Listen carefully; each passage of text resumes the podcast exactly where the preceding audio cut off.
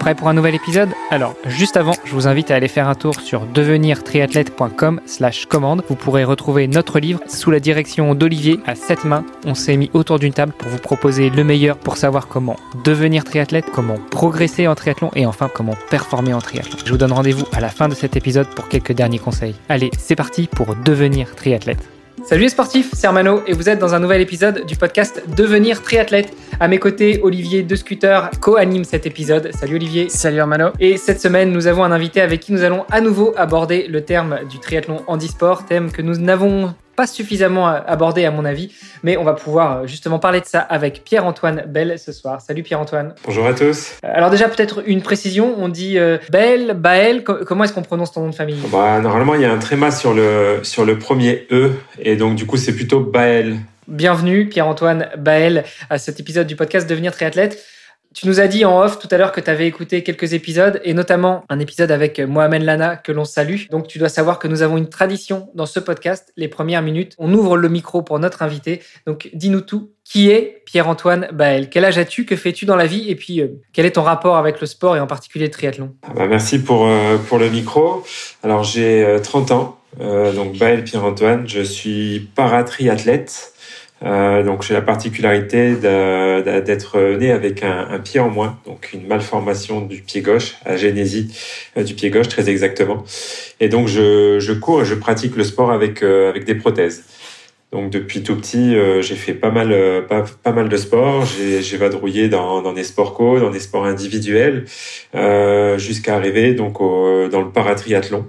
Et où là, pour le moment, ben, je m'épanouis de, pleinement depuis depuis maintenant six ans. Et cette année, c'est un peu pour moi l'envol parce que euh, j'atteins un très beau niveau et ça me permet de, pratiquer donc des euh, pratiquer sur des, manches de Coupe du Monde, notamment sur le niveau international. Et euh, j'ai rencontré récemment également Mohamed Lana au Japon sur une manche de Coupe du Monde à Yokohama. Et donc c'est c'est vraiment un très très grand plaisir de, de pouvoir d'atteindre ce niveau-là et de pouvoir rencontrer des belles personnes comme comme Mohamed. effectivement, on avait eu un, superbe échange avec Mohamed euh, enfin, c'était euh, non seulement très riche, mais aussi euh, très fort en émotion quand, quand il revenait avec nous un petit peu sur, sur son histoire, sur son enfance. donc, toi aussi, tu as un problème au pied, comme Mohamed. Enfin, sauf que Mohamed, je crois que c'est en dessous du genou. tu peux nous en dire un petit peu plus sur ton handicap? Ouais, alors moi, en fait, c'est, je suis né juste sans le pied. Donc du coup, bah, j'ai un moignon qui est, qui est très long. Je suis assimilé comme une personne amputée. Donc j'ai l'usage de, de mon genou. Mais euh, en fait, il faut simplement imaginer que j'ai le moignon qui est très très long et euh, pour, pour donner un petit peu plus de, de détails, j'ai 7 cm de décalage entre ma jambe euh, valide, donc avec euh, mon pied, et ma jambe assimilée amputée. Donc sans appareillage, je peux marcher. J'ai une petite boiterie qui se, qui se crée forcément. Je peux marcher à la maison sur des courtes distances.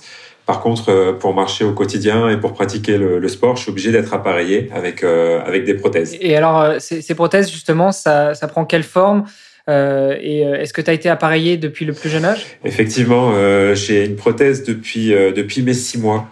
Alors forcément, à six mois, c'est pas c'est pas pour marcher, mais c'était plus pour grandir avec l'esprit d'avoir deux, deux jambes, deux pieds comme comme tout le monde. Et euh, j'ai pu euh, marcher euh, ben, comme comme les enfants au même âge que, que tous les enfants, forcément grâce à grâce à mes prothèses. Et donc en fait, c'est mes prothèses, elles ont la forme. comment décrire ça? En fait, c'est une c'est une emboîture qui remonte pratiquement jusqu'au genou.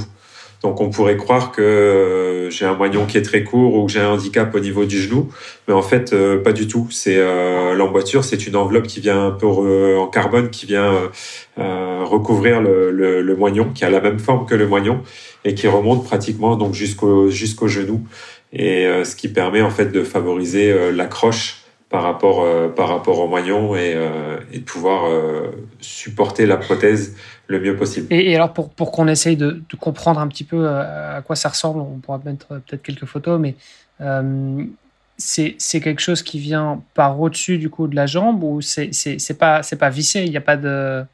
Il n'y a pas d'attache euh, vissée dans, dans, dans, je sais pas, dans l'os ou quelque chose comme ça? Pas du tout, pas du tout. Alors, ce qu'on vient, ce vient mettre en fait contre la peau, c'est ce qu'on appelle un, un manchon. Et donc, en fonction de l'usage de la prothèse, on va utiliser des manchons euh, différents. Euh, par exemple, euh, pour pour faire du vélo ou alors pour moi la marche, Il n'y a pas beaucoup d'efforts, donc du coup pour moi c'est du silicone, du silicone un peu dur. Quand on va se retrouver sur des prothèses de course à pied où il y aura beaucoup plus d'efforts, beaucoup plus d'intensité, ce sera du silicone qui sera un peu plus souple, qui va pouvoir emmagasiner pas mal de pas mal de chocs, pas mal de pas mal d'efforts. Donc on adapte euh, un peu comme une, par exemple comme une paire de chaussettes. Hein. On va venir euh, prendre des paires de chaussettes un peu plus renforcées pour euh, pour de la course à pied ou quand on va venir faire des, longues sorties en course à pied et peut-être des chaussures un peu plus fines pour les chaussures pour les chaussettes de ville. Et ben pour les, manchons c'est exactement la même chose. on vient adapter le manchon en fonction de sa pratique et et après donc du coup on vient par dessus le manchon euh, avoir euh, l'emboîture. L'emboîture, donc, elle est en carbone, elle est beaucoup plus rigide. Et sur l'emboîture, on vient fixer euh, les pieds. En fonction, pareil, de la pratique qu'on va qu'on veut avoir, on vient changer le, les pieds. Et euh, c'est un peu, c'est vraiment, moi je le considère euh, comme euh, comme une paire de chaussettes, comme une paire de chaussures. La prothèse, hein, c'est exactement la même chose. On change de prothèse en fonction de la de de l'utilité. Comme on va changer de, de chaussures, c'est exactement la même chose. Et euh, et donc du coup, bah, il n'y a pas forcément d'accroche au niveau de l'os. Euh, et la fixation, alors il y a deux types de fixation, même on va dire trois. Euh, et donc pour moi, comme j'ai une petite différence de, comme c'est une malformation et que j'ai l'extrémité du moignon qui est plus large que le milieu, on vient utiliser en fait une petite sangle qui vient venir maintenir la prothèse sur le moignon. Et euh, pour les prothèses de course, là où il y a beaucoup plus de beaucoup plus d'efforts, on vient faire le vide d'air. Et donc, grâce au vide d'air, c'est euh, la prothèse qui va qui va venir se, euh, c'est un peu l'effet ventouse en fait. Hein, ça va venir se, se, coller à la peau. Et euh, c'est euh, c'est comme ça que marchent les trois quarts des amputés, parce que eux, ils ont la, chance d'avoir un moignon qui est, on va dire, très uniforme, et donc ils utilisent beaucoup le, le vide d'air, la dépressurisation dans la voiture pour pouvoir marcher et, et avoir du confort. Ok. Et donc pour la plupart d'entre eux, du coup, c'est euh, quelque chose qui est relativement standard, les, ces prothèses. Effectivement, ouais. Euh, on va dire que suite à une amputation, euh, ben, c'est malheureux, mais euh, du coup, comme il y a une intervention chirurgicale, en général, les chirurgiens, ils font quelque chose de, de très, très uniforme très cylindrique, on va dire. Et donc du coup, ben euh, tout ce qui est manchon, euh, ben c'est du manchon standard. Et donc du coup, euh, après ils adaptent l'emboîture au manchon et et et, et, alors, et pardon et au moignon. Mais pour moi, c'est pas du tout standard parce que ben j'ai c'est une malformation. Il n'y a pas eu de, de retouche chirurgicale. Mmh parce que ben, pour le moment, j'en ai pas forcément le besoin et euh, c'est une chance parce que ben, tout ce qui est intervention, euh, amputation, tout ça, ben, c'est aussi euh, c'est aussi très risqué. Mais du coup, on est obligé de s'adapter. C'est un petit peu le, problème que peut rencontrer mon prothésiste, c'est qu'à chaque fois, il faut s'adapter un petit peu à mon moignon qui est un peu difforme et un peu particulier à appareiller. Et, j'imagine à chaque fois, du coup, tu, tu, tu, dois faire des tests parce que tu as, as grandi aussi. Enfin, je veux dire, ton corps a changé, donc euh, avec, le fil du temps et puis avec, en fonction des activités que tu faisais, à chaque fois, tu devais, euh, tu devais en avoir des nouveaux, tu devais, tu devais les essayer. Oui, tout à fait. Alors la prothèse, c'est comme une paire de chaussures, ça change avec la croissance forcément. Euh, quand on grandit, et eh ben, à un moment donné, on devient, la prothèse, elle devient trop serrée, donc du coup, il faut la changer. Et, euh, donc même à, à taille adulte, euh, ben, forcément, avec les variations de poids, le moignon peut continuer à changer. Et, et donc du coup, ben, il faut tout le temps adapter et être vigilant un petit peu à, au moignon en fait. Hein. C'est comme avec une paire de chaussures, quand on commence à avoir mal, il faut, ben, il faut réagir et pour pouvoir continuer à courir sereinement. Et ben là, avec la prothèse, euh, avec les prothèses, c'est la même chose. Mhm. Alors tu, parles souvent de tes prothèses, euh, c'est-à-dire que comme tu disais, tu as une prothèse qui va être adaptée pour chaque type d'utilisation. Tu vas en avoir une pour la marche, tu vas en avoir une pour la course à pied, tu vas en avoir une pour le vélo. Donc euh, finalement, avec ton, le handicap dont tu, souffres, euh, tu, vas, euh, tu vas toi aussi faire des transitions complètes, euh, que ce soit de la natation au vélo et du vélo à la course à pied. Ouais, effectivement, effectivement, effectivement. Donc j'ai ces trois prothèses là qui me permettent de, pratiquer le, le, sport et la marche dans les meilleures conditions. par contre, à savoir que en course, j'utilise qu'une seule prothèse. J'utilise ma prothèse de course à la sortie de la natation. J'enfile ma prothèse de course avec euh, donc ma lame, ma lame de course, et euh, j'utilise cette prothèse et cette lame pour faire le vélo également, tout simplement, c'est pour gagner un peu de temps en transition. C'était justement une question que j'allais te poser. C'est euh, à quoi ressemble ta prothèse de course? Parce que euh, tu nous dis que tu as, as, 7 cm de différence, euh, mais, mais au final, toi, il te manque juste le pied. Donc, c'est une toute petite lame. Euh, non, moi c'est une grande lame euh, parce que euh, j'ai 7 cm donc de, de, décalage effectivement, mais en général quand on court avec une lame, euh, on vient rehausser la lame de 5 cm. Tout simplement parce que la lame elle vient euh, s'affaisser lorsqu'on court, elle vient se compresser et, et rendre de l'énergie. Donc du coup on peut on peut dire que j'ai 12 cm de décalage si on compte cette petite longueur théorique de, de 5 cm. Et euh, donc du coup, bah, moi j'ai l'emboîture qui descend très bas, pratiquement euh, juste euh, juste au-dessus de la lame, et j'ai j'ai une grande lame qui vient s'accrocher en on va dire derrière le genou.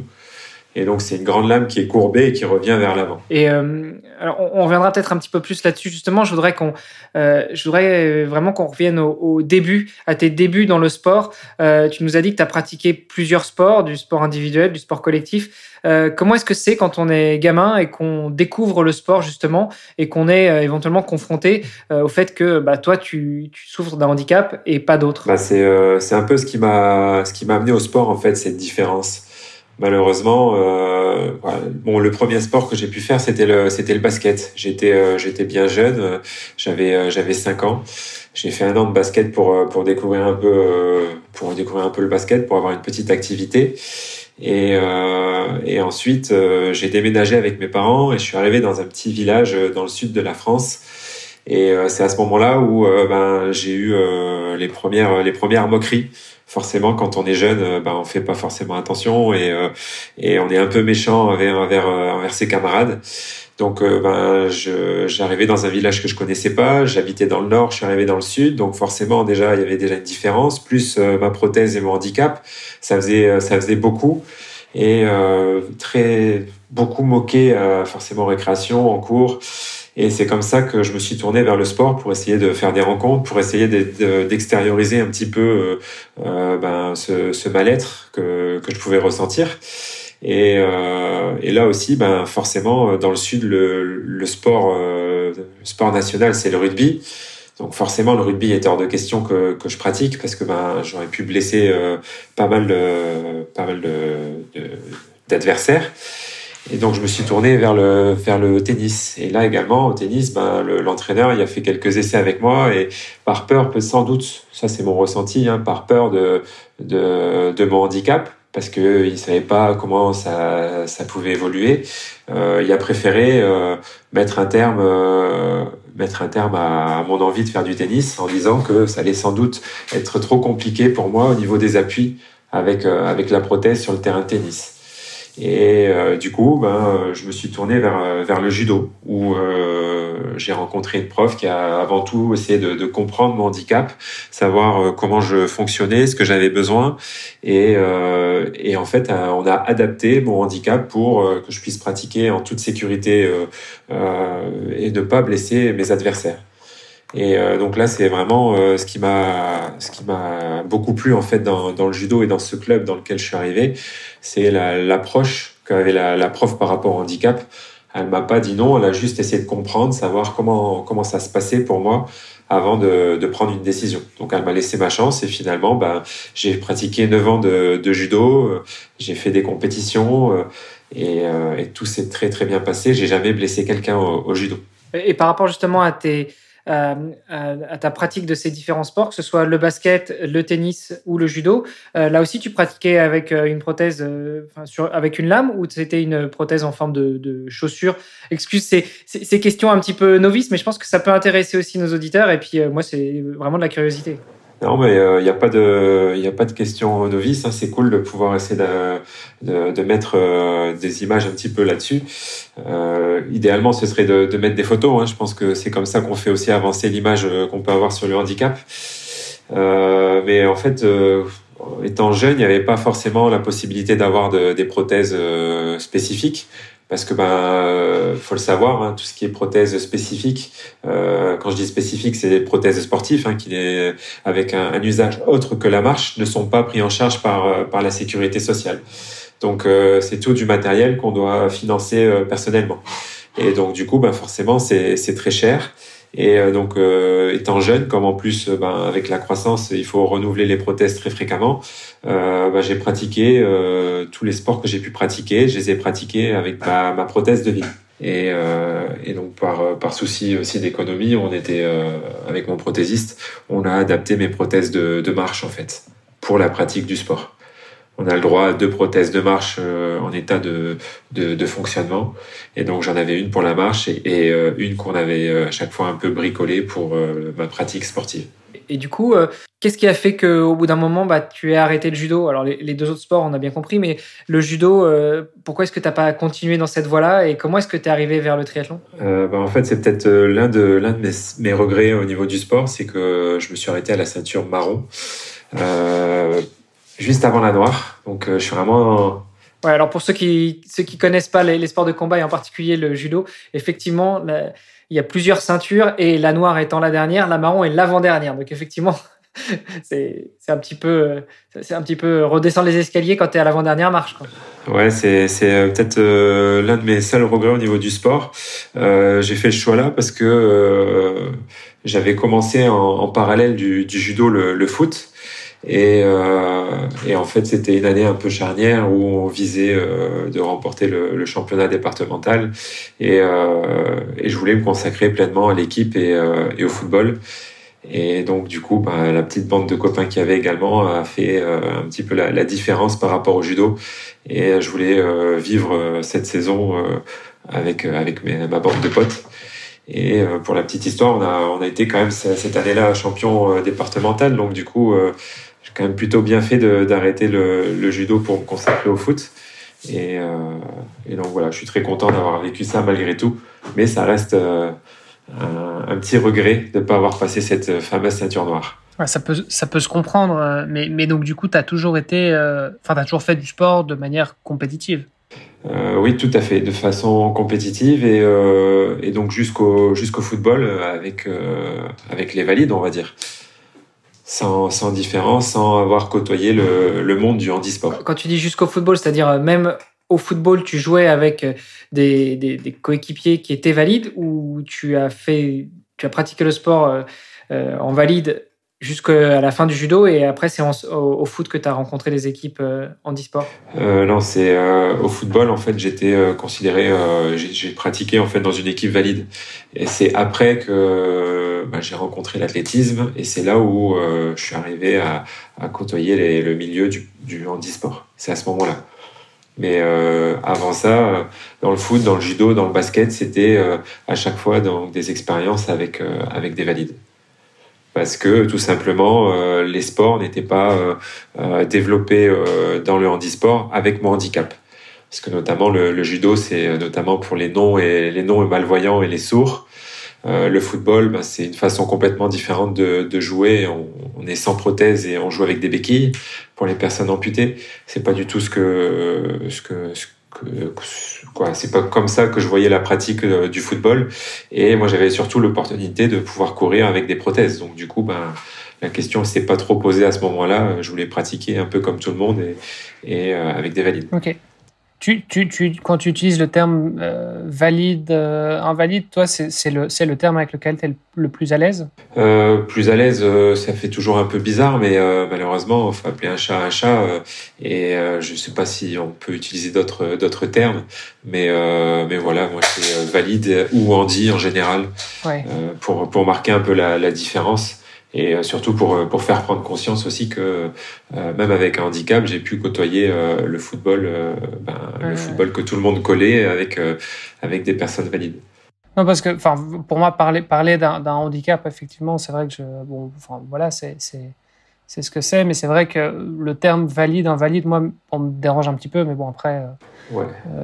c'est sûr que c'est un, voilà, moi. Mais, ouais, moi, je, je, suis pas hyper à l'aise avec ce, ce, ce terme-là. Euh, mais, mais ok. Euh, et donc, du foot, tu es passé à l'athlétisme. C'est là que tu as découvert le monde du handisport. C'est ça, ouais. Alors, pour euh, vraiment la petite histoire, entre, entre le foot et l'athlétisme, j'ai arrêté la pratique en club trois ans pour me consacrer à mes études. Et, et en fait, j'ai commencé l'athlétisme quand j'ai eu l'opportunité d'avoir ma première lame de course. Donc c'est vraiment le matos qui t'a permis de qui t'a permis d'accéder de, au sport. Quoi. Tout à fait, tout à fait, tout à fait. Et, euh, donc là, c'est. Et tu euh, l'attendais du coup? C'est quelque chose que tu attendais en particulier? Bah, Ça s'est fait un peu. Euh, c'était un, un, coup de chance, une, une occasion que j'ai saisie. Parce que j'avais envie de reprendre en fait au bout de trois ans d'arrêt. J'avais continué le, le, sport, je faisais du vélo, je faisais un peu de la course à pied, euh, mais sans club, juste pour mon plaisir personnel. Et, euh, et en fait, euh, au bout de trois ans, j'avais envie de, de, reprendre une activité sportive dans un club vraiment structuré avec euh, pourquoi pas un peu de compète. Et en, en, en, discutant un petit peu avec mon, mon prothésiste de l'époque, euh, il me dit bah ouais pourquoi pas, on peut essayer de, de te faire courir avec avec une lame de course. Et, euh, et, donc du coup, il en a parlé à, à son patron et euh, j'ai eu la chance, et c'est un peu une, une, rencontre qui a fait un peu basculer ma, ma vie. Donc grâce à, au patron de la boîte pour lequel mon prothésiste euh, bossait et mon prothésiste, j'ai rencontré un certain Dominique André. Donc c'est un athlète, euh, un athlète français qui pratiquait le 100 et le 200 mètres, qui a été médaillé au championnat du monde, qui a fait les, Jeux à Athènes et, euh, donc, euh, au travers cette rencontre, euh, j'ai pu, bah, j'ai pu, ma, ma, vie en fait, elle a un peu basculé. C'est grâce à grâce à cette personne que j'ai pleinement accepté mon handicap, que j'ai pu pratiquer avec une lame de course l'athlétisme. Et, euh, et, donc, bah voilà, c'est cette opportunité qu'on a pu, euh, que j'ai pu saisir à ce moment-là, cette rencontre et la confection de ma première prothèse de, de course. Euh, qui m'a amené en fait à l'athlétisme, à la pratique euh, bah, sur une piste où, euh, bah, pour une fois, c'était c'était le, premier sport où mon handicap était pleinement visible parce qu'au judo avec les pantalons, bah forcément le handicap est plus ou moins caché. Au football avec les chaussettes, ça se voit pas trop non plus. Et là, en fait, sur une piste d'athlétisme, la lame, bah, peu importe comment je suis habillé, euh, ça, ça se voit, ça se cache pas. Et, euh, et peut-être aussi l'accueil que qu'on m'a réservé dans, dans, dans, mon club. Euh, bah, tout ça en fait que j'ai pu pleinement, à partir de ce moment-là, pleinement accepter mon handicap et euh, pu le, le, montrer un petit peu dans la vie de tous les jours, passer euh, ben, euh, me balader en short sans aucun problème. Et, euh, donc, c'est vraiment la rencontre de, de, ce, de cette personne, de, ce grand monsieur, Dominique André, et euh, de l'athlétisme et du monde handisport qui a, qui a fait basculer ma vie. Alors, tu l'as pas précisé, mais Dominique André, qui était euh, aussi un, athlète euh, handisport. Effectivement, ouais, je l'ai pas forcément précisé, mais ouais, il était athlète handisport, euh, amputé au niveau du, du, tibia à la suite d'un accident. Et, et donc, bah, avec le, le patron de, de, la boîte, donc Monsieur, Monsieur Ducrot, c'est c'est notamment eux qui ont conçu les, les premières, premières, pardon, premières lames de course. Et c'est grâce à eux que aujourd'hui ils courent les amputés également. Donc, euh, donc voilà, j'ai sans, sans, le savoir, j'étais au bon endroit et, euh, j'ai eu euh, la chance de pouvoir faire de, très belles rencontres qui m'ont mis sur, sur la bonne voie. Et est-ce que cette, le fait de découvrir le sport comme ça de, de, haut niveau, est-ce que toi, tu, tu dis, voilà, ça m'a permis d'accepter mon handicap et de me sentir plus à l'aise avec ça C'était aussi peut-être un, un, peu une, une, revanche par rapport à les, les, moqueries que tu as connues quand tu étais justement plus jeune euh, oui, alors à la base, c'est pas forcément le, sport de haut niveau hein, que euh, j'avais forcément le souhait euh, après avoir rencontré Dominique André, après avoir l'avoir vu débarquer sur la piste avec euh, euh sa casquette France et, son t-shirt France, forcément ça, ça fait rêver. Euh, donc ça m'a ça m'a donné des idées, mais à la base c'était pas forcément le haut niveau, c'est simplement bah, se retrouver sur une compétition handisport avec tout type de handicap, avec des malvoyants, avec un amputé bras, un amputé jambe, un mec en fauteuil et, et de faire du sport. C'est ça en fait qui m'a fait prendre conscience un petit peu que ben, euh, peu importe le handicap, on a chacun une petite histoire, euh, son histoire, et euh, malgré tout, ben, on arrive à, à pratiquer du sport et à s'éclater. Et c'est ces moments-là, en fait, de, de, partage autour de, autour de, de notre sport qui m'a fait aussi un peu relativiser et, euh, et de, de, me dire, bon, bah ouais, peut-être peut, que tu as une différence, mais ça t'empêche pas de, pratiquer du sport, de, de, t'éclater, de passer des bons moments avec, euh, avec tes copains. Et donc, du coup, ben, euh, c'est avant tout ça, c'est avant tout le, la découverte de ce monde-là, euh, ce monde du handicap le fait de côtoyer d'autres personnes qui avaient aussi des situations de handicap et qui potentiellement vivaient un peu la même chose que toi. Quoi. Ouais, effectivement, parce que jusqu'à jusqu'à présent, à part euh, chez mon prothésiste où, euh, où je rencontrais des personnes euh, avec un handicap, j'avais jamais côtoyé de, de, personnes en situation de handicap. Et là, de se retrouver sur une compétition où, où chacun se chambre un petit peu par rapport par rapport à son handicap, on s'appelle le boiteux, le bigleux, le manchot. Ben finalement, ça aide un petit peu à, à relativiser un petit peu sur sur sur notre différence et, et carrément peut-être même des fois à l'oublier et donc, euh, donc c'est vraiment à partir de là où, euh, où ça, ça a commencé, en fait, où j'ai réussi à, à devenir, euh, devenir un homme et accepter mon, mon handicap. Et, et là, tu avais quel âge à ce moment-là? J'ai commencé l'athlétisme à 20 ans. Donc, il y a tout un chemin derrière ça et ça, ça, a été long, mais, mais maintenant, c'est beau. Voilà. Génial. C'est beau, en tout cas, de t'entendre. Et, et, et donc, du coup, Là, on est dix ans plus tard. De 20 à 30 ans, il s'est passé quoi? Bah de, de, 20 à 30 ans, euh, bah, la découverte euh, du, de l'athlétisme en e-sport, essayer de, bah, de, de, performer dans, dans l'athlétisme. Euh, j'ai pas réussi, malheureusement. Et euh, à un moment donné, au bout de, de 4 ans d'athlétisme, j'ai eu envie de, bah, de faire un petit peu autre chose. J'avais envie de faire du vélo, mais pas forcément d'arrêter euh, la course à pied, parce que ben, j'avais vécu de, de, de, belles histoires euh, grâce à la course à pied et grâce à l'athlétisme. Et euh, en fait, finalement, le, le triathlon, bah, c'était, c'était un peu une évidence. quoi. Continuer la course à pied, faire du vélo, découvrir le vélo. Et donc maintenant, ça fait six ans que, que je pratique le, le, triathlon avec vraiment un projet de, de performance et un objectif tourné vers les Jeux de, de Paris. Et, euh, et en fait, maintenant, bah, j'arrive à, à, parler librement de, de, mon handicap. Je me suis rendu compte de, de beaucoup de choses, qu'en fait, finalement, le handicap, ben, c'est, on a peut-être des fois un petit peu peur du handicap, et, euh, et en France, on a, mon ressenti par rapport au handicap, c'est qu'on a un gros train de retard. Euh, c'est encore euh, quelque chose de négatif, euh, je pense, pour beaucoup de monde, le, le handicap. Et euh, mon objectif, en plus de, de, ce, de, de, mon petit projet, mon petit projet sportif, c'est d'essayer de, de, faire avancer l'image du handicap en France, en tout cas autour de moi, et de promouvoir le sport chez, chez les plus jeunes, quoi c'est quelque chose de, je pense, de très important. Et, euh, et je m'attache un petit peu tous les jours à, à, essayer de faire avancer cette image sur le handicap. En, bah là, c'est, grâce à vous. Ben, merci beaucoup. Ça a essayé de, de donner un bon petit coup de pouce. Quoi. C'est, tous les moyens sont bons mais euh, grâce euh, grâce également au, réseau hein, tout bêtement euh, mes réseaux ils étaient en, en, privé et à force de rencontrer des, des gens à force de discuter autour du handicap et de mon projet sportif euh, ben, je suis venu en fait à, à, passer tout tout en public en essayant de ben, de, de montrer aux gens qu'on peut pratiquer euh, du sport et faire de belles performances avec un handicap et avec l'idée d'essayer de, de, donner aussi l'envie à, à d'autres personnes en situation de handicap de pratiquer parce que c'est un bon moyen de rencontrer du monde, euh, comme moi d'accepter le handicap, même s'il n'y a pas que ce moyen-là, il y, en a plein d'autres, mais euh, en tout cas moi ça a bien fonctionné, donc euh, si ça peut fonctionner avec d'autres et donner l'envie à, à d'autres personnes en situation de handicap de pratiquer dans le triathlon ou dans d'autres sports, ben c'est pour moi c'est gagné quoi. C'est ce que je recherche.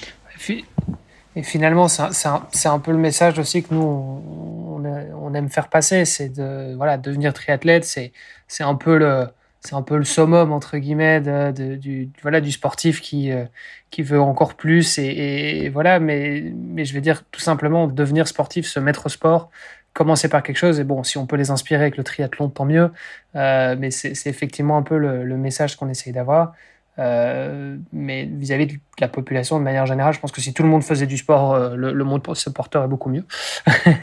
euh, mais, clairement, et c'est valable pour tout le monde du coup, et c'est d'autant plus, je pense, important de, porter ce genre de message pour toi et pour toute la communauté justement des, personnes avec un handicap.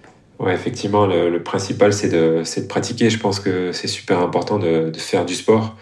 Euh, ben on, fait des rencontres, on voit du monde et, euh, euh, c'est super, c'est super important. Moi, c'est grâce à ça que que, j'avance un petit peu dans, ma vie et que j'ai réussi à accepter mon handicap. Donc, euh, pour moi, le sport, c'est quelque chose de, d'essentiel. Je ne conçois pas une journée sans, sans faire du sport. Après, c'est peut-être un peu beaucoup, mais sans parler de, performance, sans parler de, de, faire du sport tous les jours, au moins un petit peu de temps en temps quand on a envie ou quand on en a envie ou quand on ressent juste le besoin, ça fait, ça, fait du bien. Mmh.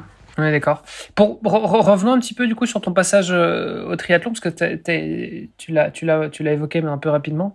Euh, donc tu faisais de l'athlé, tu t'es dit je veux faire du vélo.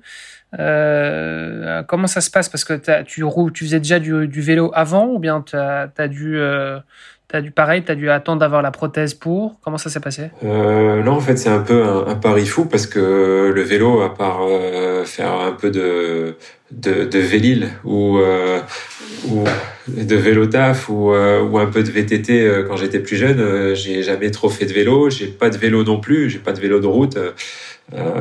c'est juste le souhait de, de vouloir découvrir une autre pratique. Euh, au bout de quatre ans d'athlétisme, ouais, j'avais trouvé, quoi, je, pensais avoir fait le tour et donc c'est, euh, c'était le souhait de, de, découvrir autre chose. Et en fait, euh, bah, j'ai eu la chance, j'avais des amis qui pratiquaient du triathlon, j'ai, je suis rentré en contact avec avec un club de triathlon comme ça. Et, et en fait, bah, ce que j'ai trouvé dans le triathlon, c'est avant tout un esprit d'équipe, un esprit d'un triathlon qui est qui est très relax. Quoi. On arrive à, à s'entraîner sérieusement tout en, en, prenant beaucoup de plaisir et en rigolant. Et c'est ça, moi, qui m'a beaucoup plu quand je suis arrivé dans, dans le club. C'est euh, cette ambiance-là. quoi. C'est euh, On pratique du sport, on s'amuse, mais on s'entraîne sérieusement. Et, euh, et, donc après, à partir de là, on a fait, on a mis les choses en place pour euh, pour avoir pour que je puisse acheter un vélo, pour que je puisse avoir une prothèse pour aller sur le vélo. Et, donc voilà, en fait, c'était pas c'était pas un souci en fait le matériel, c'était juste euh, trouver quelque chose à la base qui me plaît, dans lequel je peux que je puisse que, je peux m'éclater en fait tout simplement. Et, euh, après on a adapté le, matériel en, fonction en fonction de ma pratique. Et, tu dis le tu, fais la distinction entre le, tri et l'athlé. Il y avait une ambiance euh, différente entre le club de triathlon et le club d'athlé? Euh, ouais, je, je, je, je pense qu'il y avait une ambiance différente. Euh, en tout cas, euh, l'ambiance, elle est différente surtout au niveau des compétitions. Parce qu'après, quand, quand en athlète, quand on est dans, dans le groupe, quand on est dans le club, euh, bon bah voilà, ça se passe bien parce que bah c'est c'est des gens qu'on côtoie tous les jours, etc. Donc il y a, y a aucun y a aucun problème avec ce avec les groupes euh, d'entraînement. Mais c'est plus en compétition, c'est l'ambiance en compète. Euh, moi, je prends l'exemple euh, de, l'athlétisme euh, parce que bah, forcément, j'ai couru dans le monde handisport avec des, personnes en situation de handicap, mais en préparation, j'ai fait des courses avec des personnes valides et, et malheureusement, ben plusieurs fois, j'ai pu passer devant des personnes valides sur la ligne d'arrivée et elles m'ont même pas salué. Elles ont même râlé des fois. Alors que dans le triathlon, euh, bah, quand j'arrive dans le parc à vélo, il y a tout le monde qui me regarde, il y a tout le monde qui fait un petit sourire, euh, qui me dit ouais c'est génial, et qui viennent euh, voir un petit peu le matos, ça vient discuter, ça vient parler, et, de façon de manière générale, quand on rentre dans un parc à vélo, bah ça rigole quoi. On entend rigoler, on entend chambrer, et, et en fait c'est vraiment cette cette différence d'ambiance en compétition qui, euh, qui, a fait, qui a fait vraiment la différence, quoi, qui fait que, que j'accroche beaucoup dans, le triathlon et, c'est pour ça, quoi. C'est quand même en compétition, euh, c'est, c'est le plaisir et la rigolade avant tout. Et après, il y a la compétition, forcément, mais avant et après, euh, on rigole, on s'amuse. Et ça, c'est génial. C'est marrant ce que tu dis, et c'est vrai que c'est quelque chose que j'ai remarqué aussi. Il y a un côté un peu bon enfant comme ça dans le triathlon, où en fait on, est là pour euh, avant tout euh, se challenger soi-même avant d'aller écraser euh, le mec à côté de nous. Et donc, ouais, je trouve que ça se ressent fort, quoi, en termes, enfin voilà, au niveau de, au niveau de l'ambiance générale, que ce soit dans le club ou en compétition. Et, et ça, il y, y, a ce côté un peu plus, un peu plus solidaire peut-être dans le, dans le triathlon et qu'on va peut-être aussi retrouver sur, je sais pas, sur le trail par exemple ou sur des distances un peu plus longues où en fait t'es moins euh, t'es moins en train de, de t'es moins en concurrence avec les gars à côté de toi, mais t'es plus euh, en train de te dire, bah en fait, je, le fais pour moi et si je parviens à, si je termine mon Ironman, je suis déjà content. Il y a quand même beaucoup de participants qui sont un peu dans cet esprit-là, tu vois. Euh, là où c'est vrai que sur des, épreuves peut-être un peu plus courtes, tu as, plus de, compétitivité. Même si, encore une fois, on peut trouver des, des, des, mecs un peu, peut-être un petit peu plus compétitifs dans les, dans les satellites et tout ça, hein, dans le triathlon, je dis pas, mais, mais c'est vrai que la majorité, dans la moyenne en tout cas, moi, j'ai cette impression aussi que je partage avec toi, qu'effectivement, il y a un côté beaucoup plus euh, bon enfant dans le triathlon. Ouais, c'est tout à fait ça. Et euh, bon, pour la petite histoire, moi, sur mon premier triathlon, euh, j'étais euh, j'étais à côté d'un mec qui guidait un athlète malvoyant, qui a beaucoup de bouteilles dans le triathlon, qui est même champion du monde. ben, il m'a donné plein de conseils, quoi. Euh, bon bah voilà ça en athlée euh, ben on le voit pas quoi. Euh, pour revenir également là-dessus, en athlée on, on, se regarde beaucoup pendant l'échauffement, avant la compète. même mon coach d'athlée me disait ben la, dans les starts, ben, la compétition elle est déjà jouée à 80 80 90% quoi. C'est tout le toute l'intimidation avant la course. Bon, ben voilà, moi ça, ça me correspondait pas vraiment. C'est pas comme ça que je conçois le sport et euh, je suis peut-être pas comme ça. Ça peut, ça peut convenir à beaucoup d'autres euh, et aux athlètes, mais, euh, mais moi ça me convenait pas. Et, et donc du coup l'esprit un peu bon enfant de, du triathlon, ça, ça, ça, me plaît bien, bien plus. Et puis aussi, il y a un petit détail qui est, euh, qui pour moi qui a, beaucoup de sens aussi, c'est qu'en triathlon, euh, sur les lignes de départ, on peut être à côté d'un mec qui, qui performe, euh, comme on peut être à côté d'un mec qui, qui fait un ou deux entraînements semaine et que le but c'est juste de finir son triathlon et, de s'éclater. Donc, donc voilà, c'est vraiment cet esprit triathlon qu'on retrouve dans d'autres sports, comme tu dis un peu le trail aussi, on retrouve un peu cet esprit là mais euh, ça reste, euh, à mon sens, assez rare.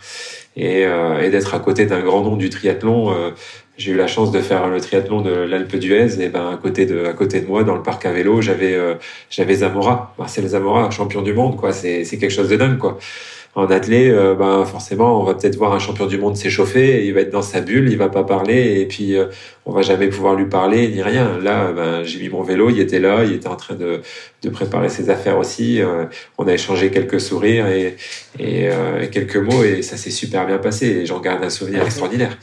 Cette, cette facilité d'accès au triathlon, parce qu'effectivement, sur, sur le court, un peu moins, mais sur le long, on est tous dans le même bateau et puis euh, les élites partent en même temps que, euh, que les, non-élites. Et c'est vrai que ça, permet d'avoir euh, pas mal d'échanges assez intéressants. Et puis il y a quelque chose aussi qui est, qui est je trouve, qui est différent, c'est que autant, voilà, dans d'autres sports, parfois on se regarde un peu de haut, etc.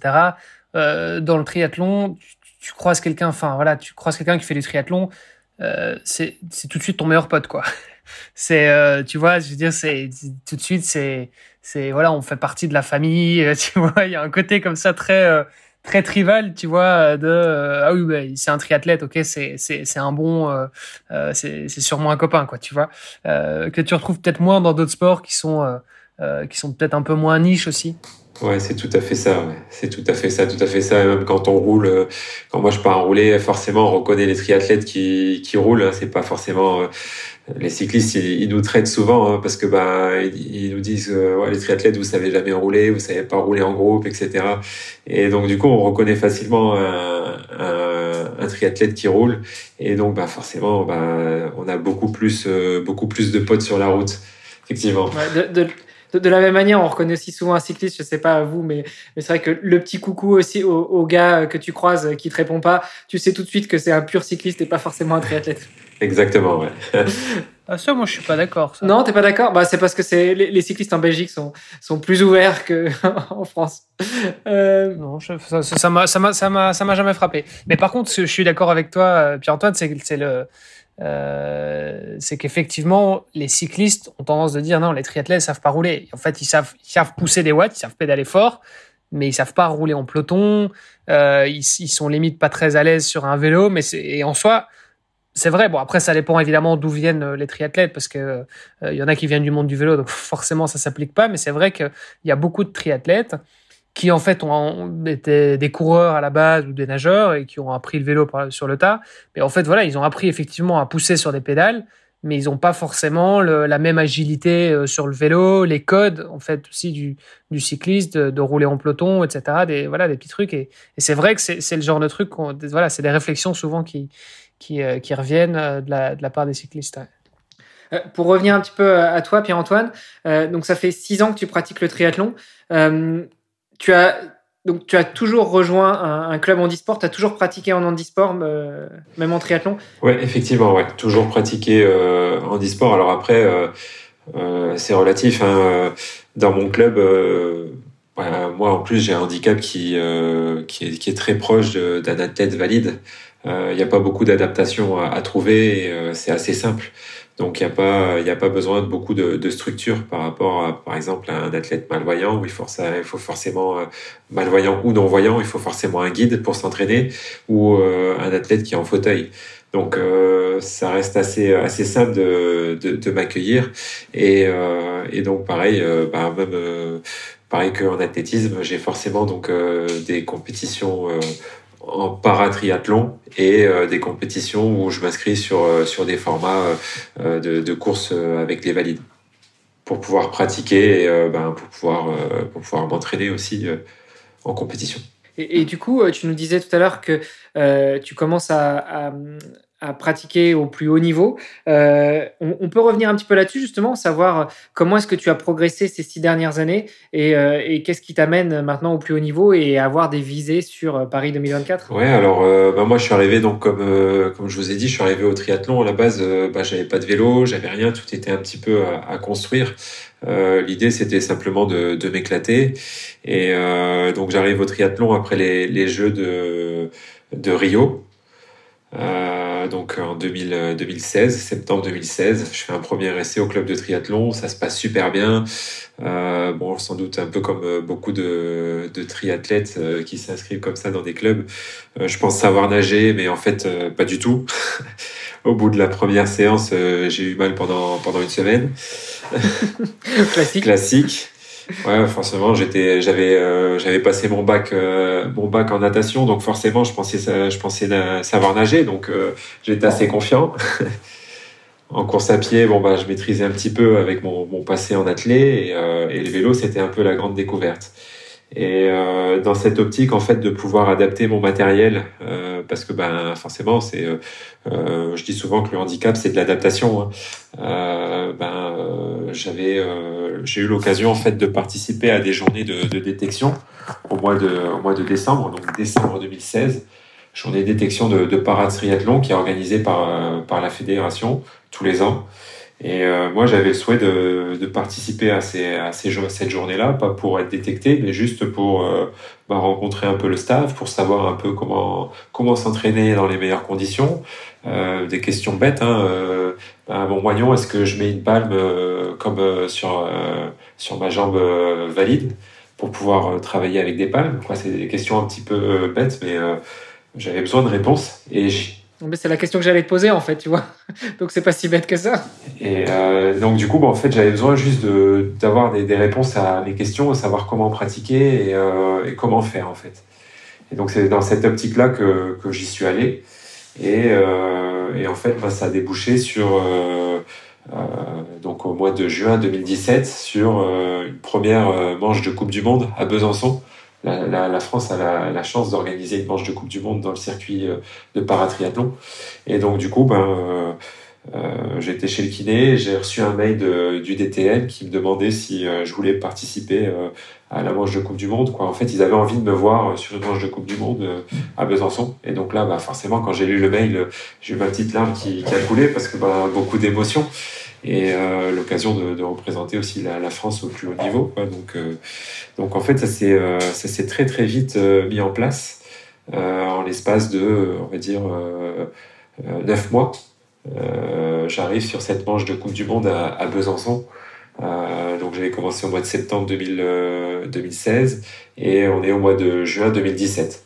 Donc ça va, ça va très vite et à partir de là, bon ben forcément ça va un peu dans tous les sens dans, dans mon cerveau l'objectif de, de, mettre en place euh, quelque chose de, de, très, euh, de très serein et, et, euh, et, de pérenniser un petit peu mon entraînement.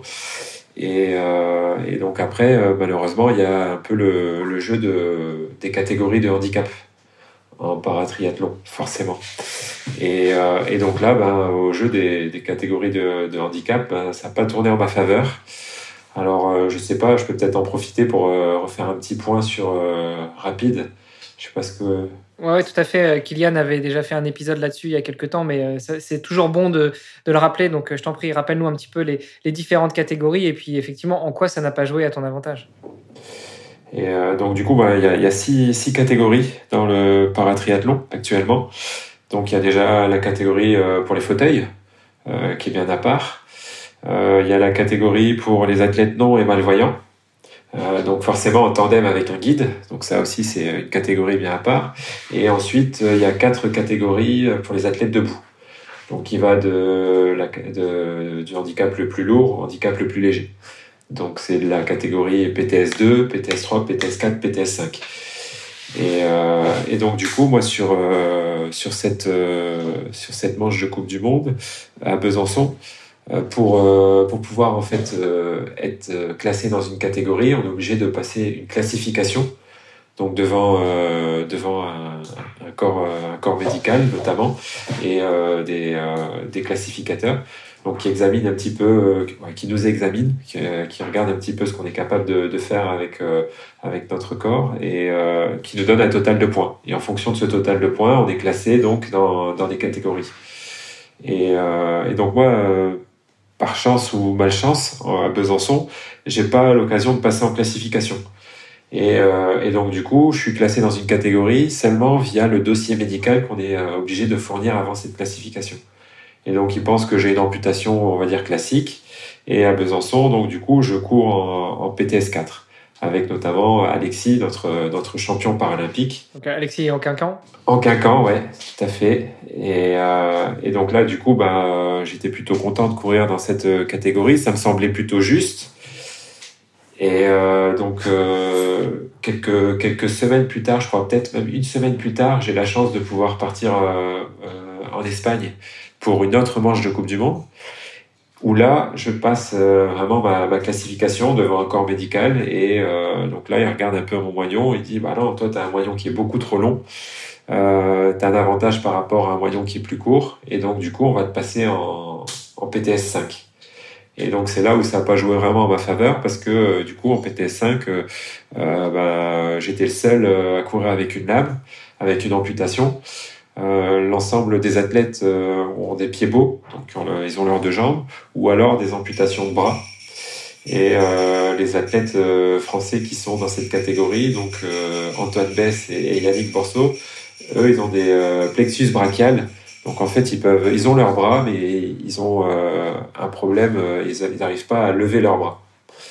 Et donc du coup, bah, c'est assez, pour moi, c'est assez euh, c'est pas équitable parce que ben, je me retrouve dans une catégorie où l'ensemble des, de, mes concurrents ont l'heure de jambes. Et donc forcément euh, sur le vélo et sur la course à pied et eh ben ça fait ça fait toute la toute la différence. Et euh, donc du coup bon pour le moment je fais un petit peu à ce moment-là je fais un petit peu abstraction en fait de, de cette euh, classification. Moi je, je m'éclate dans le triathlon. Le but c'est de, de progresser. Et, euh, et, quand je vois un petit peu aussi Alexis, qui est très très performant euh, avec son, son handicap, qui est pratiquement similaire au mien. En fait, lui, pour, euh, pour situer un petit peu le handicap de Alexis, il a perdu sa jambe dans, dans, un accident de, de travail et euh, il a amputé un petit peu en dessous du genou. Et donc, quand je vois, quand je vois ce, ce qu'il est capable de faire, ça m'inspire. Je me dis, bon, bah, allez, euh, il faut, faut s'entraîner et voir un peu jusqu'où euh, jusqu'où tu es capable d'aller. Et donc, du coup, bah, je fais deux saisons comme ça. Ça se passe plutôt bien. Je fais quelques manches de Coupe du Monde. J'en fais six sur deux saisons mais euh, je suis pas non plus euh, très très performant dans ma catégorie par rapport à, à des athlètes qui ont l'air de jambes. Et, euh, et, donc du coup, bah, j'attaque un peu euh, la troisième saison. Euh, je, suis, je, suis, un peu remonté comme une pendule. J'ai envie de, de, de, de, tout donner pour, pour voir un peu jusqu'où je vais, pour pouvoir progresser. Et malheureusement, euh, je, me, je me casse le fémur à l'entraînement sur, sur une chute en vélo. bah, du coup, bah, au mois de, au mois de janvier, donc du coup, bah, ma saison, elle est, elle est pliée. Hein le temps de me remettre euh, bah, de, de, me remettre de cette fracture. Euh, ça, va, ça va très vite. Hein. Je, suis remonté très vite sur le vélo. Hein. Au bout de quatre mois, j'étais déjà sur le vélo, mais pas suffisant pour pouvoir euh, avoir rattrapé mon niveau et partir en compétition. Donc c'est un peu, un peu le problème. la quatrième année de triathlon, c'était l'année Covid. Donc là, forcément, ça nous a tous impacté et j'ai continué à m'entraîner, mais pas de compétition. Donc voilà, c'était un petit peu un petit peu problématique. Euh, Et donc du coup, ben, j'attaque euh, ma cinquième saison de, triathlon, pareil, donc avec euh, ben, la, même envie d'essayer de, de, tout donner, de, performer et de progresser le plus possible. Donc avec mon entraîneur, on essaie de tout mettre en place. On travaille sur le matos, on travaille sur le vélo, on travaille euh, sur l'entraînement. On essaie de, avec les moyens du bord, parce que ben je, je travaille à côté. Hein. Euh, j'ai un temps plein à côté. Donc avec les moyens du bord, on essaie d'augmenter un petit peu la charge d'entraînement pour essayer de, de progresser. Et, euh, et, tout doucement, sur cette cinquième année, on amène euh, avec euh, avec un, un athlète, euh, avec un guide, avec l'un des guides d'un athlète de l'équipe de France, qui est, qui s'investit auprès de la du paratriathlon dans ma région. On amène auprès de, la Fédé l'idée de, de me changer de catégorie pour essayer que ce soit un petit peu plus équitable. à l'image de un petit peu d'Alexis euh, qui court avec le, pratiquement le même handicap que moi, euh, bah, l'idée de, passer euh, dans la même catégorie que lui en, en PTS 4, ce qui serait euh, sans doute, à mon sens, beaucoup plus juste. Et, euh, et, donc du coup, bah moi je fais une, une saison pleine. Je fais, euh, je participe à deux manches de Coupe du Monde. Je participe au championnat de France. Je fais un super championnat de France. Je suis performant. Je progresse beaucoup. Et euh, à l'issue de, des championnats de France et, et, en discutant un petit peu avec la Fédé, euh, je repasse en classification au niveau national au championnat de France. Et effectivement, donc la, la fédération française euh, euh accepte de euh, mon passage en PTS 4. Et donc là, en fait, c'est un petit peu le, début de, de, l'aventure, en fait, finalement. Parce que pour resituer un petit peu la chose, c'est septembre 2021. Euh, donc je passe au niveau national en PTS 4, je cours au championnat de France avec Alexis, donc euh, je finis deuxième derrière lui euh, où je montre que j'ai bien progressé dans tous les dans toutes les disciplines. Et, euh, ensuite, donc la fédération m'envoie euh, en octobre, euh, euh, le 30 octobre 2021, euh, sur une manche de Coupe du Monde au Portugal, avec l'objectif de me refaire passer en, classification. Et donc là, j'arrive au Portugal, euh, ben voilà, euh, remonter à bloc. Je pense que ça va le faire. Et malheureusement, à la suite de la classification, le, corps médical me dit, bah non, t'es pas assez handicapé pour pour passer en 4. Donc tu restes en 5. Donc à ce moment-là, moi j'ai vraiment envie de, bah, de, de remballer le vélo. C'était c'est avant la course. Hein. Les classifications se font toujours avant la course. J'ai envie de remballer le vélo et rentrer à la maison parce que je trouve ça je trouve ça injuste et puis, euh, puis je me retrouve avec un athlète de l'équipe de France qui, est, qui était présent aussi sur la, la, compétition. On discute un petit peu, il me pousse à, à rester. Il me dit bah t'as tout payé, c'est bête de, de, rentrer à la maison quoi. Fais au moins la course. Et donc euh, je participe à la course. Euh, et puis là, euh, pendant la course, je vois un athlète euh, anglais qui est qui a pratiquement le même handicap que moi et, euh, et qui court en PTS 4. Et là, franchement, ça m'interpelle. Euh, je dis, bah, c'est, vraiment pas juste, quoi. J'en parle au staff qui était présent, etc. Et à la fin de la course, on, va avoir les, officiels euh, de, la course. On leur dit, bah voilà, expliquez-nous euh, quelle est la différence entre Pierre-Antoine et, l'athlète anglais, quoi. Qu'est-ce qui se passe? Comment on peut euh, Qu'est-ce qui justifie ce, changement de, catégorie et cette différence entre ces deux athlètes alors que le handicap est pratiquement similaire? Et là, en fait, euh, ben, on sait pas, ils savent pas trop quoi nous répondre. Et euh, ils nous disent, à ce moment-là, ils nous disent, bon, ben, laissez-nous un peu de temps euh, pour euh, réfléchir à la situation et euh, laissez-nous, on vous donne une réponse avant Noël. Donc du coup, ben, il y a encore un mois et demi à attendre. donc du coup, c'est long, quoi, très très long. On attend, Noël arrive, toujours pas de réponse. Et euh, début d'année 2022, on nous dit, ben ouais, euh, effectivement, c'est c'est pas juste, mais euh, il y a quelque chose qui va pas au niveau de, de notre classification. Et on aurait besoin en fait que Pierre-Antoine passe des tests, et donc les fameux tests de, notamment en vélo, donc les tests FTP, donc un maintien de, de l'effort sur sur 20 minutes, et, et un test un test d'effort maximal donc euh, où on augmente un petit peu la, puissance et on voit jusqu'où je suis capable d'aller. Donc on a passé ces tests-là, on les a fournis et euh, à l'issue de de l'analyse de ces tests, le euh, le 7 avril, c'est une date qui, qui m'a marqué. Le 7 avril, on, obtient mon changement de catégorie. Et là, c'est un petit peu à ce moment-là où tout bascule pour moi parce que d'un athlète en PTS 5 euh, qui est pas très performant, je deviens un athlète qui est plutôt performant en PTS 4. Et là, ça m'ouvre beaucoup de beaucoup de portes et les objectifs à ce moment-là, eh ben, changent beaucoup parce que je suis capable de, de, pouvoir de prétendre maintenant aller sur des manches de Coupe du Monde. J'ai le niveau pour aller défendre euh, mon dossard sur une manche de Coupe du Monde et euh, même voir plus parce que euh, de pouvoir faire des podiums. Donc c'est à ce moment-là où tout bascule en fait, un changement de, de catégorie ou ou qui, est un petit peu à mon avantage ou même en tout cas euh, qui est juste parce que maintenant je cours avec euh, des amputés euh, tibiaux, l'ensemble des amputés tibiaux, et ça me paraît beaucoup plus juste que courir en PTS 5 avec des, mecs qui ont l'heure de jambes et, qui sont très très rapides en vélo et, en course à pied. Après, est-ce que tu as vraiment gagné au change? Parce que du coup, tu as quand même Alexis Auquincan qui est dans la même catégorie que toi, donc forcément ça doit peut-être te tirer un petit peu en avant, mais ça te laisse une belle marche à franchir aussi, non? Ouais, en, fait, euh, ouais, j'ai gagné au change parce que parce que ben, je pense qu'on a, je pense que j'ai de la chance de pouvoir côtoyer le, le champion paralympique. Il est français, il est, il est, super sympa et il est pas avare en conseil. Donc, euh, ben moi, à ses côtés, j'apprends beaucoup. Et, euh, et donc du coup, ben, je pense que c'est plutôt plutôt une chance. Et puis euh, niveau français, ben, on est deux, deux deux athlètes dans la même catégorie très performants. Et, euh, et donc en fait, euh, bah moi mon souhait c'est de d'essayer de qu'Alexis me tire vers le haut et que moi je, continue à, le pousser à être de plus en plus performant. Et, euh, et à 36 ans, euh, l'athlète il continue à, progresser dans, toutes les disciplines. Donc c'est euh, incroyable quoi. C'est incroyable et je pense qu'on a j'ai beaucoup de chance de, de pouvoir pratiquer à ses côtés. Ok. Et, du coup, tu dis que tu as, as, beaucoup de chance de pratiquer aux côtés d'Alexis Quincan. Vous, vous, retrouvez régulièrement pour les entraînements. Euh, comment ça se passe, cette, cette nouvelle vie de sportif euh, de haut niveau qui représente la France? Ben, C'est un peu beaucoup d'un coup, en fait, parce que là, on est au mois de, au mois de juin. Euh, J'ai eu la réponse au mois d'avril. Après cette réponse-là, on est parti deux semaines au, au Portugal en stage de préparation. J'ai enchaîné une manche de Coupe du Monde au Japon, les championnats d'Europe, la manche de Coupe du Monde à Besançon. Donc euh, en très peu de temps, euh, ça fait euh, ça fait beaucoup beaucoup de changements. forcément appréciable parce qu'en plus tout se passe bien. Je fais des podiums sur chaque course, donc c'est génial. Je, je prends et, et, je savoure.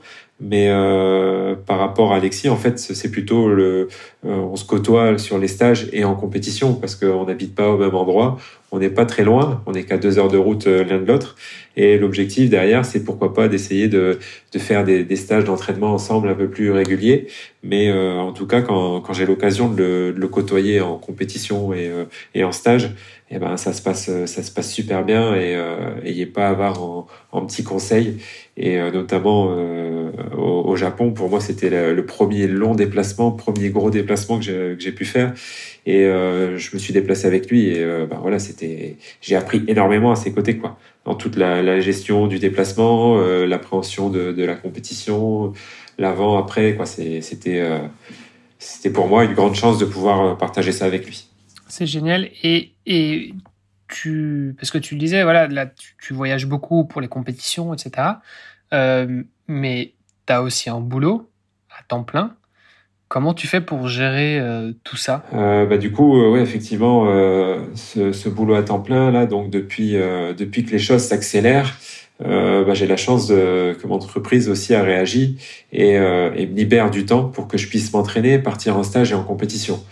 Et donc ça, on le, je, les a, je les avais aussi un petit peu prévenus. Hein, c'est donc en 2021, il m'avait mis, il m'avait donné quelques heures pour que je puisse pratiquer le le mieux possible euh, et me, préparer le mieux possible pour l'objectif principal qui était les championnats de France.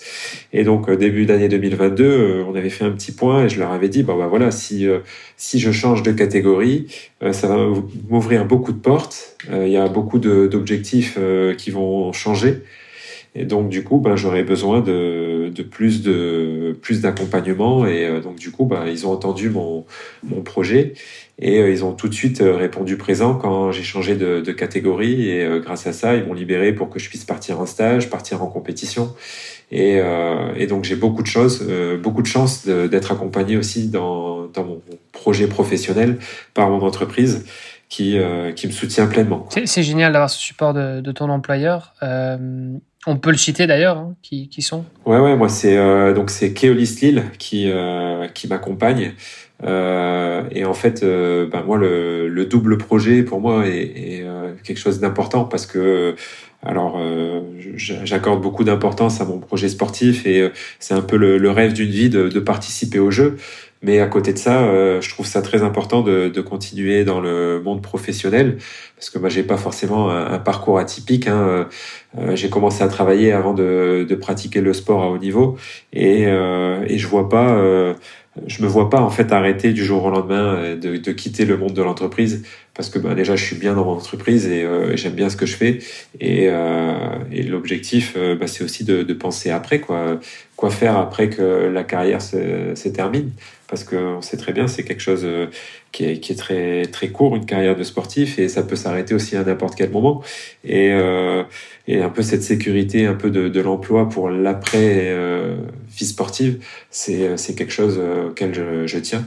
Et, euh, j'irai même aussi même plus loin. Euh, côtoyer, continuer à côtoyer mes collègues et le, monde de l'entreprise, ben ça, ça, ça, ça va permettre un bon équilibre quoi mon mon équilibre en tout cas parce que bah continuer euh, faire du sport tout le temps côtoyer que mes, mes partenaires d'entraînement j'ai besoin de, de voir un petit peu autre chose et d'autres d'autres personnes euh, avec un regard un peu différent et, et peut-être pas euh, un regard porté sur le sport. Et donc ça, c'est très important pour mon équilibre. Oui, c'est important d'avoir un, esprit, un esprit sain dans un corps sain, comme on dit, de, de pouvoir être stimulé euh, sur les deux, aux deux niveaux. Et puis, comme tu dis, il y a aussi une réalité euh, économique. Quoi. Enfin, il faut que tu puisses... il faut que tu puisses en vivre. Enfin, vivre de son sport, c'est pas toujours facile. Dans le triathlon, euh, c'est d'autant plus difficile. Et, euh, et, dans le triathlon en e-sport, j'imagine que c'est euh, enfin c'est voilà à chaque fois de plus en plus difficile j'imagine. Ouais effectivement euh, c'est sûr que déjà le triathlon e-sport c'est particulier et, euh, et vivre de c'est hyper niche quoi. Tout à fait. Et donc vivre de son sport c'est déjà compliqué. Euh, moi j'ai la chance de, de pouvoir pour le moment être un peu détaché pour pour vivre ma passion. Et, euh, et donc, euh, bah, j'en profite à fond et, euh, et, et je, je, remercie mon, mon, mon employeur pour, pour, pour, rendre tout ça possible parce que parce que ben voilà après à un moment donné euh, si on veut si on veut vivre euh, son projet sportif euh, il faut aller chercher des sponsors c'est pas toujours évident. Là j'ai un peu cette chance d'être un peu payé pour m'entraîner et, et c'est ce qui peut m'arriver de mieux en fait finalement et, et cette démarche, euh, cette, ouverture d'esprit qu'a fait ton employeur, est-ce que tu sais si, euh, c'était renseigné au préalable? Est-ce que en France, en tout cas, il y a des avantages qui sont donnés aux employeurs qui, euh, emploient, qui dégagent du temps aux sportifs de haut niveau? Oui, effectivement, il y a, pas mal de, choses qui peuvent être euh, mises en place, euh, notamment avec les fédérations et le ministère des Sports, avec les fameux contrats CIP. Euh, après, euh, c'est pas toujours, euh, pas toujours le cas parce que ben il faut que l'athlète soit euh, identifié et soit sur liste de haut niveau. Ce qui peut se passer également, donc c'est des conventions à l'amiable où l'entreprise dégage un peu le, sportif ou son employé pour pour son sport. Et une semaine typique pour toi, ça, ressemble à quoi? Tu travailles combien de temps dans l'entreprise et combien d'heures d'entraînement? Alors euh, nous en plus euh, au, au, travail, quoi, moi je bosse pour euh, pour le métro de Lille. Euh, donc en fait c'est un c'est un poste où euh, au poste de contrôle il y a tout le temps quelqu'un quoi. On est là 24 24 7 jours sur 7 365 jours sur 365. Donc forcément moi en plus de de, de bosser, j'ai donc j'ai des postes. Donc je travaille le matin, l'après-midi, je travaille la nuit. Euh, donc du coup, pour le moment, un peu ce qu'on essaie de, faire, c'est d'essayer de, réduire euh, un peu mon temps de travail à raison de deux postes par semaine, deux à trois postes par semaine, pour euh, ben, me libérer du temps à l'entraînement quand je suis à la maison. Et, à côté de ça, il me libère pour partir en stage, des stages qui sont ben, qui sont sur, sur lesquels je suis convoqué par la Fédération française de triathlon et sur les compétitions. Donc après, euh, type, euh, en fait, il y en a pas vraiment parce que euh, moi, je travaille, j'ai pas de, de jour de travail fixe. Je peux travailler euh, là cette semaine, je travaille jeudi, vendredi. La semaine dernière, j'ai travaillé lundi, mardi. La, semaine dernière, j'ai fait des nuits. Cette semaine, je fais des matins. Voilà, c'est, euh, il n'y a jamais rien de, de fixe et c'est surtout euh, mon entraîneur en fait qui s'adapte à mon emploi du temps professionnel et qui adapte tous mes entraînements en fonction de mon emploi du temps professionnel. Oui, ce qui est, ce qui est souvent le cas d'ailleurs, c'est, souvent ce que les, les, les coachs euh, recommandent, c'est de dire voilà, en fait, tu as ta vie aujourd'hui avec ton boulot, avec tes moments en famille, etc. Et, en fait, on va aller mettre les entraînements, on va, on va essayer d'aller les les, euh, les caser là-dedans dans ton agenda, mais c'est pas l'inverse. Il faut pas que ta vie soit autour de tes entraînements, en tout cas pas pour les, les athlètes amateurs. Après, bon, les athlètes pros, ça c'est, autre chose, c'est leur boulot, ils sont payés pour et voilà. Mais, euh, mais euh, effectivement, pour les athlètes amateurs, c'est souvent comme ça. Et, et bon, après, je sais pas si, est-ce que tu te considères du coup comme un athlète pro ou amateur, puisque bon, tu, tu bosses aussi sur le côté, donc tu es un petit peu entre les deux peut-être? Ouais, un petit peu entre les deux, et puis c'est surtout un peu mon, mon statut qui est en train de, de changer. Et, et là, j'ai un petit peu, ça, ça, va vite, comme je disais tout à l'heure, ça va tellement vite. Et, euh, et pour le moment, je réalise peut-être pas encore tout ce qui se, tout ce qui s'est passé. Et euh, en tout cas, euh, euh bah là, j'ai la chance de pouvoir m'entraîner beaucoup plus, euh, de pouvoir partir en stage. Et, et, je commence à prendre un peu conscience que ben, je m'entraîne pour avoir des résultats et je suis un petit peu payé pour m'entraîner. Donc du coup ben, j'essaie de, de, professionnaliser un petit peu plus euh, ma pratique et euh, essayer de d'être euh, d'être un peu plus professionnel dans tout ce que je fais au niveau du sport. Mhm. Et ça fait, c'est juste pour avoir une moyenne, ça fait combien d'heures d'entraînement sur la semaine? Euh, bah Là, on essaie de, de caler. Alors, c'est toujours pareil en fonction des compétitions, tout ça, ça c'est un peu différent. Mais une semaine d'entraînement à la maison où il n'y a pas de compète, c'est une vingtaine d'heures, quoi. Ouais, ok c'est une vingtaine d'heures d'entraînement. Ça représente 4-5 euh, entraînements piscine, 3-4 euh, euh, sorties vélo et, et 3 sorties à pied environ. Et après, forcément, ça s'adapte aussi ben, en, fonction, en fonction du temps, en fonction de, du temps que j'ai également et en fonction de, de mon boulot. Mais, mais voilà, au début de l'année, on était plus aux alentours de, en bossant à temps complet, on, est plus, on était plus aux alentours de 10. 10, 15 des fois, grand maximum. Et, euh, donc là, maintenant qu'on qu'on arrive à se libérer un peu plus de temps, ouais, on est entre 20 et des fois même 25. Quoi. Ça dépend, euh, ça dépend les semaines, ça dépend euh, euh ce qu'on souhaite faire aussi à l'entraînement. Et, alors, je, passe un peu du coq à l'âne, mais c'est une question que que je me posais et il y, en a peut-être d'autres qui se la posent aussi. le fait d'utiliser des lames, est-ce que finalement il n'y a pas un côté plus, plus performant dans le sens où euh, enfin tu as quand même un effet euh, rebondissant. Euh, alors après, ça dépend peut-être du lame à l'autre, tu vois, mais est-ce que est-ce qu'il y a des lames qui permettent effectivement potentiellement de courir plus vite que, que sans Enfin, un capier, normalement. c'est un peu, c'est un peu compliqué. Moi, j'ai toujours tendance à dire que, en fait, une lame, c'est, vraiment, c'est un, un, ressort. Hein. De toute façon, on voit bien avec les chaussures de carbone. bah, ça va plus vite qu'une lame, qu'une chaussure classique. Euh, donc dès qu'on met du carbone, c'est quelque chose qui, est, euh, qui a des propriétés euh, incroyables. Et euh, alors les études, après faut, faut, faut, toujours faire attention aux études, hein. mais on, on, dit souvent qu'une qu'une jambe valide, elle restitue 60% de l'énergie qu'on lui donne, et une lame de course 90%. Donc là forcément quand on regarde ces études-là, on peut se dire qu'une lame de carbone, c'est beaucoup plus performant qu'une euh, jambe. Maintenant, euh, bah, c'est surtout après derrière, je pense que c'est c'est apprendre à courir avec une lame. C'est deux jambes différentes. D'un côté, il y a la jambe valide, de l'autre côté, il y a la lame. Il faut apprendre à l'apprivoiser, à, à l'utiliser, à bien la charger. Et après, effectivement, il y a aussi différents, différentes lames sur le marché. Après, je pense que euh, elles sont toutes équivalentes. Euh, elles sont toutes performantes, euh, mais après, je pense que c'est plus euh, en fonction du, ressenti de l'athlète. moi, j'ai essayé deux types de lames. Il y en a une qui me convient un peu mieux que, que l'autre. Bah, du coup, je cours avec. Et après, pour être performant, je pense que ça passe aussi par, par du réglage avant tout. Essayer de bien régler la lame, qu'elle soit, qu'elle, ait les, les, bons, aplombs et être aussi bien dans son emboîture. Mmh. Parce que après c'est pareil que pour une chaussure, hein, s'il y a une chaussure qui est trop petite, et eh ben forcément on va avoir mal au pied, et on sera sans doute moins performant. Ben, pour l'emboîture, pour pour la prothèse, c'est la même chose. Il faut être bien dans l'emboîture et pour pouvoir être performant.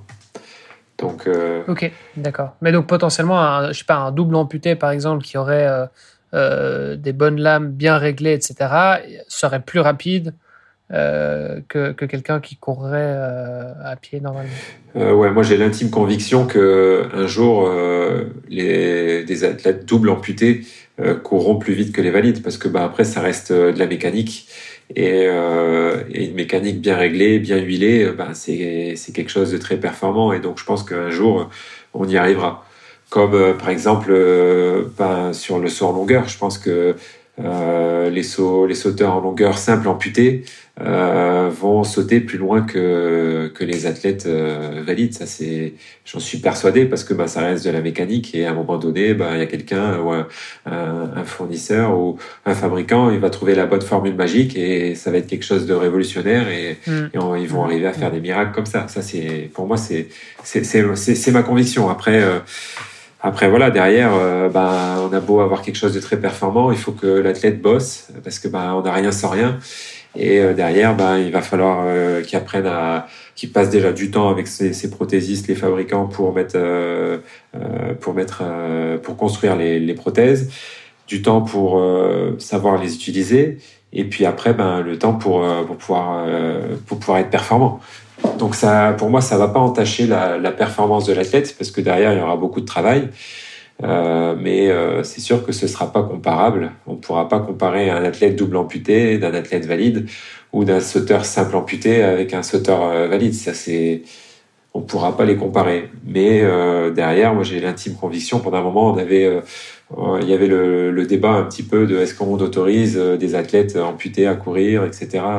Je pense que oui, il faut autoriser à courir avec les valides parce que ben euh, un athlète en dit ben il, il s'entraîne quasiment comme un athlète valide, voire même plus parce que ben, il y a l'appréhension du matériel. Mais derrière, euh, ben, peut-être euh, avoir des classements différents, parce que je pense qu'on n'a pas le droit d'interdire à un athlète de, participer à une course sous prétexte qui est amputé ou qui est appareillé. Parce que bah, il s'entraîne finalement comme invalide. Donc euh, bon après c'est un sujet qui est tellement sensible et voilà chacun a son point de vue, mais en tout cas euh, derrière euh, même si la performance un jour elle dépasse les valides, il y aura forcément du travail et, euh, et c'est ça qu'il faut qu'il faut pas oublier, c'est qu'un athlète si un jour un athlète double amputé court plus vite qu'un athlète valide, eh ben derrière il y aura beaucoup beaucoup de travail de la de sa part, de la part de, toute son équipe et, euh, et, ça, ben, ça, il faudra le mettre en valeur d'une façon ou d'une autre. Bah, bien sûr, de toute façon, je veux dire, ça, c'est, peu importe. Euh, enfin, c'est comme, euh, je sais pas, c'est comme les gens qui disent, oui, bah, euh, c'est normal, il a un vélo à 15 000 euros, donc c'est normal qu'il, qu'il soit aussi fort. ou, ou, pareil pour les, les, les, les chaussures avec des, des semelles carbone. Bon, pareil, c'est voilà, c'est à chaque fois la même chose. ouais, ça aide un petit peu, mais au final, c'est surtout beaucoup de boulot et et ça, il faut le reconnaître. quoi. C'est quand même le boulot qui paye. on l'a vu avec euh, Oscar Pistorius, hein, euh, qui, courait avec les valides et qui, a été un temps plus rapide avant qu'il soit empêché de, reprendre la compétition. Ouais, voilà, effectivement, euh, lui derrière, bon, il y a des, capacités en or, mais il y a beaucoup, beaucoup de travail aussi. Donc, voilà, c'est toujours un, sujet qui est sensible et je peux comprendre un athlète valide qui, voit débarquer un athlète double amputé et qui, euh, râle un petit peu parce que bah, ça va plus vite, forcément, c'est mécanique. Mais derrière, bon, bah voilà, c'est. C'est quand même des, des performances extraordinaires qui, qui étaient capables de faire ce, cet bah, athlète. Évidemment, et puis bon voilà, c'est pour ça qu'il y a des catégories aussi. Et... Et puis, et puis voilà. ouais, voilà. Euh, en, en, passant un petit peu sur ton profil aussi, bon voilà, il y a, y a, bon, y a ton palmarès, on a, on a un petit peu parlé. Euh, tu as aussi participé au record du monde de course en Joëlette en 24 heures. Tu peux nous en dire quelques mots? Effectivement, bien vu, bien vu. Euh, ben, un petit peu dans, dans, dans ma démarche, euh, dans l'idée de ne pas avoir que le, le, le projet sportif, euh, essayer de, de, faire découvrir un peu, de faire avancer l'image du handicap et de, et de partager, de promouvoir le sport. Euh, j'ai eu l'occasion de, de rencontrer l'association L'âme de joie. Donc c'est euh, une belle association qui, euh, qui donne l'opportunité à des, des enfants de, amputés de pouvoir courir. Parce que comme je disais tout à l'heure, ben, les lames elles sont pas remboursées par, par notre système de santé. une lame ça coûte ça coûte très cher, ça coûte 2500 euros. Et donc, c'est pas à la portée de, de, tout le monde de pouvoir acheter une lame pour pouvoir courir. Et donc l'association Lame de Joie, elle est là et ben, elle prête des lames sans condition de revenu, sans sans aucune condition en fait finalement. Il suffit simplement de, bah, de, de, se présenter, de prendre contact avec l'association et, euh, et, dire qu'on aimerait bien avoir une lame pour pouvoir faire courir un enfant. Et, euh, et donc, euh, si on a une lame à disposition, on la prêtera aux enfants à ce moment-là. Et, et, donc, c'est ça qui est, qui est génial. C'est ça que j'ai beaucoup aimé dans, dans cette association, c'est qu'il n'y a pas de différence. Tout le monde peut avoir accès à une lame. et, et donc l'association a, a, une banque de lames et donc elle prête en fait les lames en fonction euh, en fonction aux enfants. Donc il faut savoir qu'une lame en fait elle est euh, on la comment dire une lame elle est choisie par rapport au poids de l'athlète, au poids de la personne qui la porte et donc forcément un enfant quand il grandit et eh ben il va changer 4 à 5 fois de lame tout au long de sa croissance en fonction du poids forcément et de, de, de, son évolution. Et donc du coup, ben forcément une, une lame, euh, quoi, pendant la croissance de l'enfance et on peut imaginer à cinq fois la chaque pardon je suis en train de chercher mes mots je suis vraiment désolé euh, ce, que, je veux dire c'est qu'en fait euh, tout au long de la croissance de l'enfant euh, il faudrait lui acheter en fait on va dire cinq lames. Donc ça fait quelque chose c'est un budget très important. Et donc du coup l'association elle est là et donc elle prête des, des, lames aux enfants. Et une fois que l'enfant n'utilise plus la lame elle est prêtée à un autre enfant et donc, euh, c'est un système de fonctionnement qui permet en fait de, de toucher un maximum d'enfants. Et euh, une fois que l'enfant a fini d'utiliser sa lame, eh ben, elle est utilisée par quelqu'un d'autre. Elle n'est pas, elle est pas mise au rebut. On, on s'en sépare pas. Et, euh, et, donc, du coup, ben, la durée de vie d'une lame, elle est assez, assez longue. Forcément, quand on veut pas être performant, elle est assez longue. Et, euh, et donc, du coup, pour revenir un petit peu sur ce record du monde, euh, l'idée, en fait, ben, c'était de parler de l'association. Euh, et pour ça, nous, on fait, on fait des courses en joëlette avec euh, donc des enfants en situation de handicap à l'intérieur. Et euh, je sais pas si vous voyez un peu à quoi ça correspond une joëlette. C'est euh, c'est un petit un petit engin euh, sur roue avec un, petit siège et on pousse et on tire ce, ce petit ce petit engin et donc ça permet de pouvoir transporter des, des, des enfants en situation de handicap ou des personnes en situation de handicap, ou tout type de personnes hein, finalement. Mais, euh, mais nous, on, on, veut associer en fait ces, ces, événements sportifs aux enfants qui sont dans des centres, parce que euh, ben pour eux, c'est, c'est un peu la sortie de l'année. Quoi. Et euh, c'est ça que, que j'adore en fait quand, quand, je, quand j'ai la chance de participer à ces courses-là c'est que ben, les enfants, une fois qu'ils ont vécu la course, ils en parlent après au centre pendant 10, 15 jours. Et euh, c'est quelque chose d'incroyable. Et c'est ces échanges-là qui sont pas toujours euh, des échanges comme on peut le concevoir avec des mots, parce qu'il y a des fois des, des, enfants qui ont un handicap très lourd. Euh, c'est simplement un regard, un sourire. Et euh, c'est quelque chose d'extraordinaire. quoi. C'est très très fort en, en émotion. Et euh, lors de ce record du monde, euh, euh, à la fin, en fait, on a donné des petites médailles aux, aux enfants et ben, ils les ont gardées pendant pendant trois semaines accrochées au cou. C'est c'est quelque chose qu'ils voulaient pas quitter parce que ben pour eux, ils avaient vécu quelque chose de d'extraordinaire, un moment magique. Et et voilà, c'était c'était assez assez fou. Assez fou et assez émouvant, j'imagine. En tout cas, félicitations à toi pour ton implication et ton engagement dans, dans ce, euh, dans ce genre d'événement. Euh, L'âme de joie, si je ne m'abuse, c'est aussi l'association que soutient euh, Mohamed Lana euh, ah, Bonne question. Vous allez, vous allez me coller là. Peut-être pas à Lille, mais, mais, mais il me semble qu'on en avait parlé aussi avec, avec Mohamed. Pierre-Antoine, peut-être euh, pour euh, se diriger tout doucement vers la fin, euh, tu nous as pas rappelé, tu, tu, nous as rappelé quelles étaient les différentes catégories en, en paratriathlon, mais tu nous as pas rappelé sur quelle distance vous concouriez. Effectivement, nous on concourt sur des distances S, donc c'est la plus courte distance qui existe.